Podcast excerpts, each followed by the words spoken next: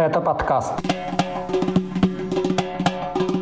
Реакция Кадырова на памятник Дудаеву в Турции. Похищение родственников чеченских оппозиционных блогеров. Заявление о гибели в Сирии полевого командира Муслима Шишани. Нехватка лекарств для онкобольных в Кабардино-Балкарии. И уголовное дело против мэра Краснодара. Об этом в 59-м выпуске подкаста «Кавказ Реалии» о главных событиях на Северном Кавказе за неделю. С вами снова я, Катя Филиппович. Привет! Привет! Рамзан Кадыров на этой неделе резко высказался об установке в турецком городе Кюрфес памятника лидеру непризнанной Ичкерии Джахару Дудаеву.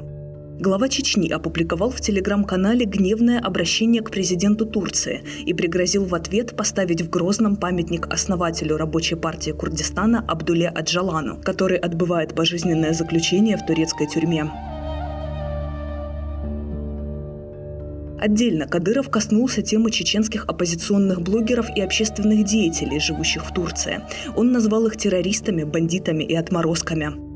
По словам главы региона, это люди, которые совершили в России некие преступления, а теперь из-за границы обливают грязью в интернете все руководство страны и республики. Это цитата Кадырова. Для придания веса своей жалобе Кадыров обратился к Министерству иностранных дел России с политическим требованием принять в отношении Турции упреждающие дипломатические меры. Обращение к президенту Турции Кадыров опубликовал вечером 21 декабря. На утро пост главы Чечни стал одной из главных новостей в турецких СМИ. Однако на официальном уровне Анкара данное обращение пока никак не комментировала. Отвечать пришлось только Кремлю. Там в уже традиционной манере призвали относиться к очередному резкому заявлению главы Чечни с пониманием. Это весьма эмоциональная, но объяснимая реакция главы российского региона, который пережил несколько войн. Так сказал журналистам пресс-секретарь президента Дмитрий Песков. Он добавил, что Москва уже донесла до Анкары свое неодобрение из-за присвоения имени Джахара Дудаева парку в турецком городе. Напомню, памятник Джахару Дудаеву, лидеру движения за выход Чечни из состава России, открыли на прошлой неделе при поддержке турецких властей, которые назвали Дудаева отважным военачальником. Глава Чечни последний раз посещал Турцию в октябре этого года. Причиной визита независимые СМИ называли именно его конфликт с живущими в стране чеченскими оппозиционерами. Незадолго до этого в Анкаре и Стамбуле были задержаны предполагаемые наемные убийцы, которые, согласно официальной версии, готовили покушение на критиков Кадырова. В самой Чечне незадолго до выступления Кадырова началась настоящая облава на родственников его критиков. Сначала о невозможности связаться с семьей рассказал живущий в Турции Хасан Халидов. В интервью телеканалу «Дождь», он признан в России на агентом, чеченский блогер заявил об угрозах убийством его отцу и брату. И постоянно мне звонят, угрожают э, разные люди. Потом э, мой старший брат два дня назад мне звонит, не говорит прямо, они не могут мне что-то сказать, э, так как те знают, что я веду запись и выкладываю. Говорят, Хасан, ты успокоишься, если твоего отца нас убьют. И также мой младший брат мне говорит, Хасан, вдруг здесь кто-то нам что-то сделает. Я говорю, кто конкретно, власти? Он говорит, нет, а вдруг ты же много себе врагов нажил, типа многие люди Кадырова любят. Вскоре о похищении родственников в Чечне сообщил еще один критик Кадырова, живущий в Швеции блогер Тумсу Абдурахманов. В своем телеграм-канале он написал, что кадыровцы угрожали членам его семьи кровной местью, если те его не остановят. Всего, как утверждает Абдурахманов, были похищены 9 его родных. Почти тогда же проживающий в Германии оппозиционный блогер Минкаил Мализаев записал видеообращение, в котором заявил, что его родственников в Чечне также похитили. Он утверждает, что членов его семьи подвергают пыткам и сексуальному насилию. По словам блогера, ему отправили фотографии его голых родственниц. Добрый вечер. Я Мализаев Минкаил. Я известный блогер, проживаю в Германии. Я критикую Путина, Кадырова и их преступлений, похищений, пытки, убийства. Позавчера моих родственников всех забрали по отцовской линии, по материнской линии. Всех забрали мужской пол, женский пол. Они до сих пор их пытают, насилуют, избивают, пытают, издеваются над ними. вообще не отпустили, не знают, где они находятся. Следующим, кто заявил о похищении своих родных, стал Мансур Садулаев, глава Чеченской правозащитной ассоциации «Вайфонд», которая помогает беженцам из Чечни в странах Европы. Согласно сообщению правозащитников, были похищены трое близких родственников Садулаева. Их местонахождение до сих пор неизвестно. В Грозном информацию о серии похищений родных критиков Кадырова не комментируют. Примечательно, что новая волна репрессий в отношении семей чеченских оппозиционных блогеров совпала по времени с возвращением в республику Рубати Мицаевой, которая долгое время жила в Европе и называла себя представителем кабинета министров Ичкерии. В Грозном Рубате встречали местные министры и депутаты. Теперь читать наши новости стало намного удобнее. Загрузите приложение «Кавказ Реалии» на свой смартфон или планшет. Вы узнаете о главных событиях на Северном Кавказе и юге России, даже если наш сайт заблокируют. Ссылки на приложение вы найдете в описании к этому выпуску подкаста. Еще одна важная новость. Спецпредставитель президента России в Сирии на этой неделе заявил, что ударом российской авиации был убит чеченский полевой командир Муслим Шишаня, лидер террористической группировки Джунут Аш-Шам. Подтверждения этой информации из других независимых источников пока нет. Участник Второй Чеченской войны Муслим Шишани также известен как Мурат Маргашвили. Он внесен Государственным департаментом США в список террористов. В отношении него введены санкции. Группировка, лидером которой он являлся, или все еще является, была основана во время гражданской войны в Сирии. Участники Джунут Аш-Шам, это в основном чеченцы, воевали на стороне оппозиции, то есть против войск Башара Асада, которому Кремль оказывает военную поддержку. 11 декабря уже сообщалось, что российская авиация нанесла удар с целью убить Шишаня. Однако, по данным СМИ, тогда полевому командиру удалось выжить. Были ранены его охранник, жена и дети. Сам авиаудар, по неподтвержденным данным, был нанесен по жилому району. В Москве эту информацию не комментировали.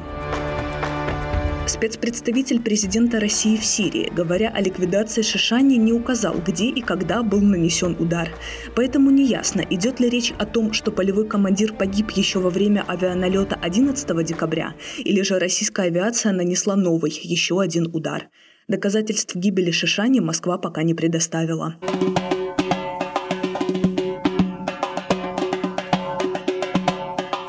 Пациенты с онкологическими заболеваниями из Кабардино-Балкарии записали видеообращение к главе республики Казбеку Кокову с жалобой на отсутствие положенных им по закону лекарств. По словам пациентов, за препаратами они вынуждены ездить в частные клиники Махачкалы. 26-минутный ролик опубликован на YouTube-канале «Монитор пациента». На видео около 15 человек говорят о проблемах с лекарственным обеспечением, хотя несколько месяцев назад Коков на встрече с руководством Ассоциации онкологических пациентов «Здравствуй» пообещал взять ситуацию под свой личный контроль. Учитывая то, что было сказано главой республики, что он берет ситуацию под контроль, э, я был уверен, что проблема это не возникнет. Ну, был в шоке от того, что узнал, что она возникла так скоро и так массово. Конечно же, онкобольные должны обеспечиваться лекарственными препаратами по месту их фактического нахождения, проживания. Они не должны э, выезжать за предельные регионы. Э, в этом я усматриваю просто преступную халатность Министерства здравоохранения. Э, они не выполняют тех функций, которые они должны выполнять по закону они лишают людей возможности лечиться, они лишают людей возможности проходить это лечение вовремя и у себя дома, и в полном объеме. Почему э, Министерство здравоохранения Республики Дагестан или медицинские организации сторонние, они находят эти препараты, они закупают их в достаточном количестве. Почему наши, э, наши больные должны выезжать куда-то за пределы? Это наиболее уязвимые, наиболее уязвимая категория лиц. А, ну, не мне вам говорить, что один-два дня лишения этих препаратов, отсутствие препаратов, оно сказывается и сказывается кардинально. Это онкологическое заболевание, это не насморк. Эти люди э, особо уязвимы и как раз-таки им необходимо уделять самое пристальное внимание. На следующий день после публикации обращения глава Кабардино-Балкарии встретился с группой активистов. Он заявил, что якобы не знал о многочисленных обращениях онкобольных и о том, что в регионе существует проблема с необходимыми лекарствами. Казбек Коков вновь заявил, что взял ситуацию под свой личный контроль. Что именно стоит за этой формулировкой, глава республики не уточнил. Ни о каких экстренных мерах помощи онкобольным он не сообщил. Напоследок громкая новость из Краснодара. Там 22 декабря сотрудники ФСБ задержали мэра Алексея Алексеенко. По данным СМИ, градоначальника взяли в его собственном доме, прямо в постели. Через несколько часов Следственный комитет России опубликовал сообщение, что Алексеенко обвиняется в получении взятки. Согласно официальной версии, мэр Краснодара еще в 2018 году, когда он был заместителем губернатора Кубани, получил взятку в виде дорогостоящего ружья стоимостью около 20 тысяч долларов. За это, как утверждает следствие, Алексеенко закрыл глаза на многочисленные нарушения при строительстве многоквартирного дома в одном из районов Краснодара. В соответствии со статьями 91-92 Уголовно-процессуального кодекса вы задержаны по подозрению в совершении преступления, предусмотренного частью 6 статьи 290, то есть получение должностным лицом через посредника взятки в виде иного имущества в особо крупном размере за совершение незаконных действий. По статье о получении должностным лицом взятки в крупном размере Алексеенко грозит до 15 лет колонии. Примечательно, что 43-летний чиновник официально стал мэром только месяц назад. За несколько дней до его задержания телеграм-каналы рассказали об уголовном прошлом градоначальника. Он якобы был судим еще в 99 году за вымогательство, когда проходил службу в армии. За это его приговорили к двум годам колонии. Алексеенко – бывший член «Единой России». Его членство в партии было приостановлено после задержания по обвинению в коррупции. Вы слушали подкаст «Кавказ Реалии» о главных событиях на Северном Кавказе за неделю.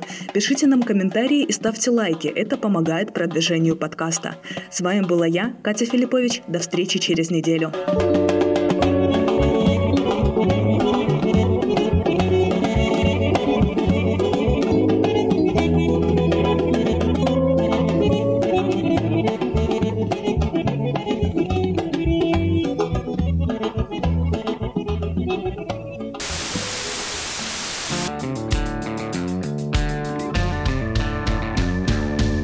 Подкастов «Радио Свобода». Человек имеет право. Время свободы. Американские вопросы. Кавказ подкаст. Атлас мира. Цитаты свободы. Скучно не будет. Слушай на всех подкаст-платформах. Просто надень наушники. Подкасты «Радио Свобода».